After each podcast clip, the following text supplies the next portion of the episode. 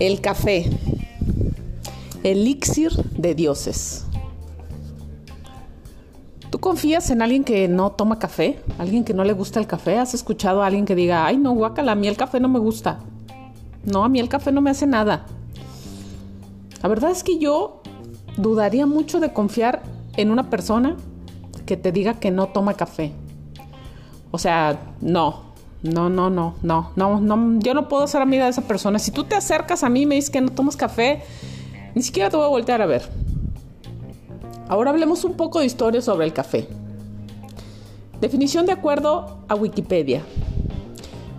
Dice que es la bebida que se obtiene a partir de granos tostados y molidos, fruto de la planta del café, a la cual se le llama cafeto, y es altamente estimulante por su contenido de cafeína una sustancia psicoactiva.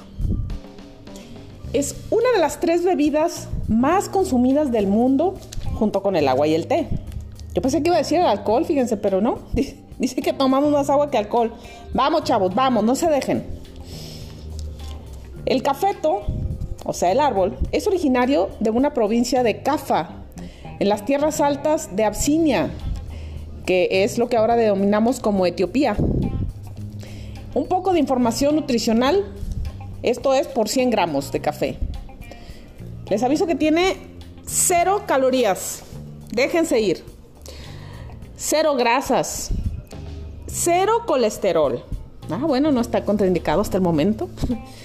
tiene 2 miligramos de sodio y 44 miligramos de potasio.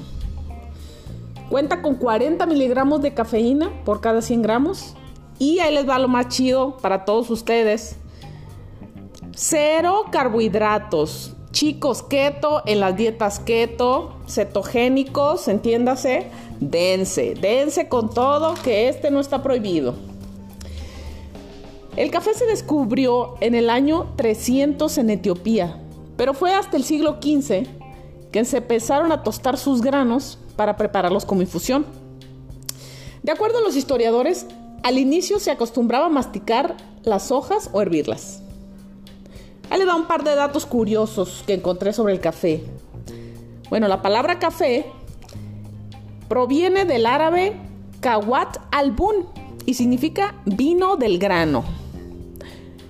Por lo cual, al inicio los europeos llamaban al café vino árabe. Dice que es la segunda bebida más consumida después del agua, o sea, quítate té. Todos los días se beben entre 1.600 y 2.000 millones de tazas. El 65% de estas se toman por la mañana. El árbol del café, que ya les dije que se llama cafeto, mide entre 2 y 5 metros de altura. Los granos de café son en realidad semillas de la fruta del café. Brasil es el país que lo produce más en todo el mundo. El café geisha es una de las variedades más exclusivas de esta bebida a nivel mundial.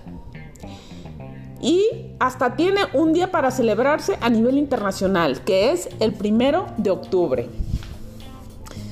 Pero bueno, después de mencionarles todos estos datos culturales, porque también hay que aprender un poco, sigo preguntándome, ¿qué hacen ustedes en sus mañanas si no toman un café? En mi caso yo me pongo bastante irritable, que de por sí no soy así como que una perita en dulce y hermosísima, ya saben. Pero sin el café a mí no me hables.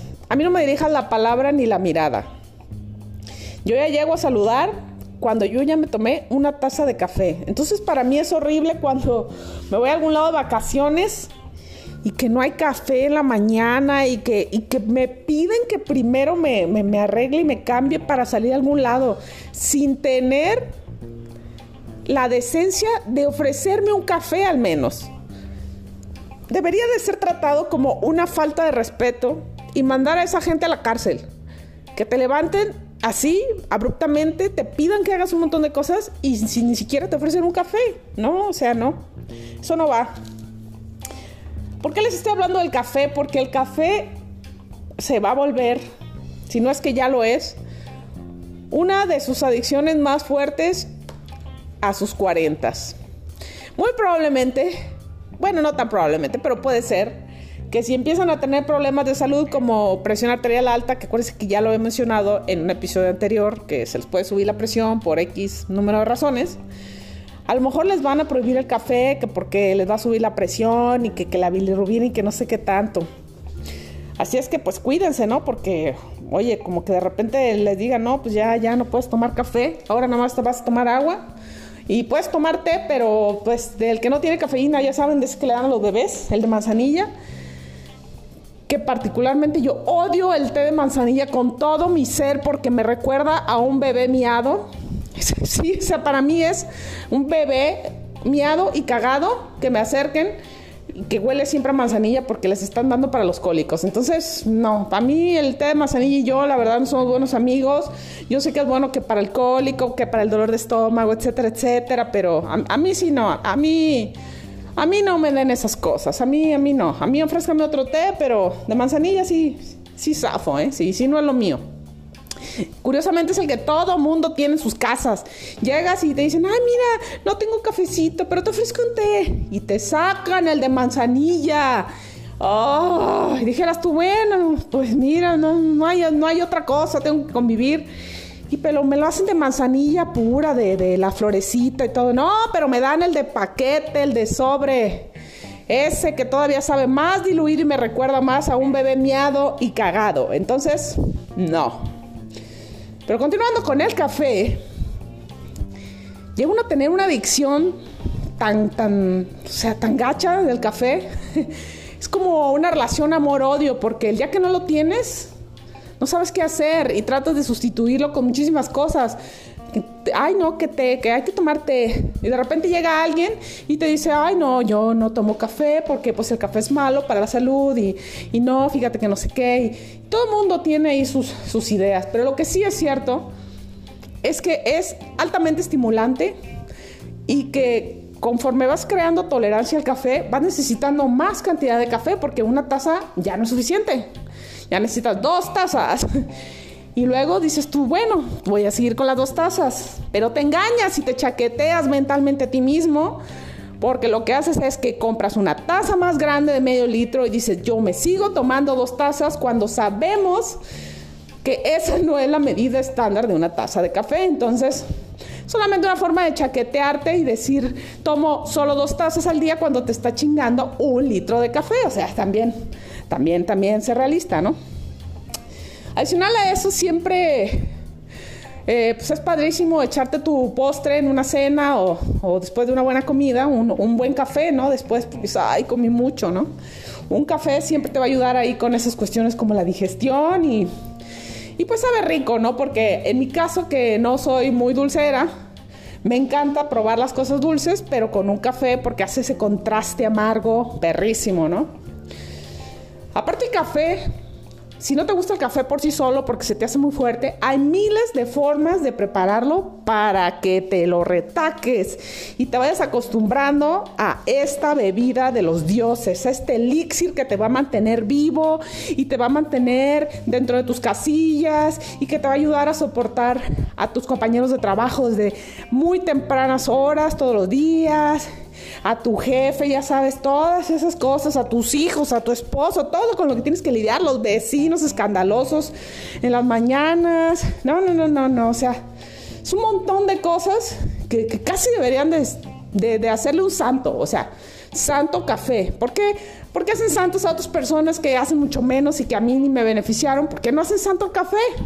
Se me acaba de ocurrir ahorita como una propuesta. ¿Qué más les puedo decir del café? Pues se van a tener que ir acostumbrando en nuestras reuniones de cuarentones, que también tengo otro episodio que habla de las fiestas de los cuarentones, donde ya te empiezan a ofrecer café, o sea, estás tomando acá rico y los culeros te la quieren cortar con café, tus amigos, esos que se llaman amigos, que dicen ser tus amigos, te dicen, hay un café, o sea, estás, estás acá agarrando acá la party bien a gusto y de repente te ofrecen un café te ofrecen un café. No sé a veces si lo hacen con el afán de solamente por, por, educación y porque dicen, bueno, pues con el postre sabe muy bueno, o por el hecho de quererte cortar la peda.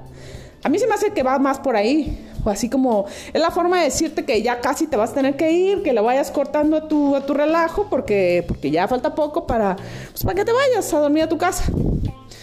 Ahora, si te pasa como a mí, que generalmente sí me altera un poco y me quita el sueño, oye, pues qué manera, y qué educación es esa de mandarme a mi casa a las 11, 12 de la noche, porque esa, esa es la hora en la que acaban las fiestas de los cuarentones, por si, por si no lo sabían. Es una hora muy buena, porque claro que empezamos temprano, a las 5 o 6 de la tarde. Y me mandan así y ya no puedo dormir, porque uno, me cortaste la fiesta que traía bien a gusto, muy relajada, y dos, me diste algo estimulante, aparte me diste dulce, entonces voy a parecer una niña chiquita ahí que, está despierta a las 6 de la mañana y que está molestando a sus papás. Que en mi caso es más difícil porque, o sea, no me recupero con un día de dormir bien. O sea, ya saben que uno ya no se recupera igual que antes, que te desvelabas, dormías dos, tres horas, te ibas a la universidad, hacías mil cosas, volvías a conectar la fiesta, volvías a dormir dos, tres horas y estabas fresco como una lechuga. Ahora me, basta con no dormir una hora de mis ocho o nueve horas que duermo diario para estar con los ojos hinchados, con muchísimo sueño, toda letargada. Y créanme que ni el bendito café hace la diferencia. Yo creo que peor sería si no me lo tomara, pero bueno, ese es otro boleto. ¿Ustedes qué, qué, opinan del café? Sí, sí, es algo que es parte de su ritual diario. ¿Han logrado esta deliciosa adicción, esta relación, este amor-odio con la que no, no pueden vivir sin él, pero pues, o sea, están con él y quieren más, les da por estar experimentando, o todavía son aquellos y se quedaron en la época de donde pues se tomaba uno el café soluble que pega bien gacho, por cierto, y que hasta gastritis te da. Y dicen, ya, ya estoy listo, me encanta tomar café. Eso no es café, chavos, eso no es café. Un buen adicto, un buen cuarentón, ya tiene su buena máquina respetable, muy respetable máquina para hacer su propio café si realmente ya maduraste y aprendiste de la vida, ya tienes también para moler tus granos, porque no sabes la diferencia que es tomarte tu café recién molido, a que ya lo compres así todo molido y que se le ve el aroma. No, no, no, no, no. O sea, si no han hecho eso, de verdad que es la mejor inversión que van a hacer en toda su vida. Entonces, kit básico de un cuarentón. Taza de medio litro con alguna frase inspiracional o de odio al universo que deben de tener siempre. Un molino de café decente y una máquina para café también decente. La tienen que tener, ya sea de espresso, de americano, depende de qué la quieran. Pero es el kit básico de un cuarentón respetable. No me salgan con que, con que todavía este, van y lo compran en la esquina o que se toman el soluble, porque no, no, ustedes, ustedes no, no, no son parte de, de la civilización humana si están haciendo eso. En fin, los dejo a su consideración todos estos comentarios, piénsenlo. ¿Qué es para ustedes el café? Hasta la próxima.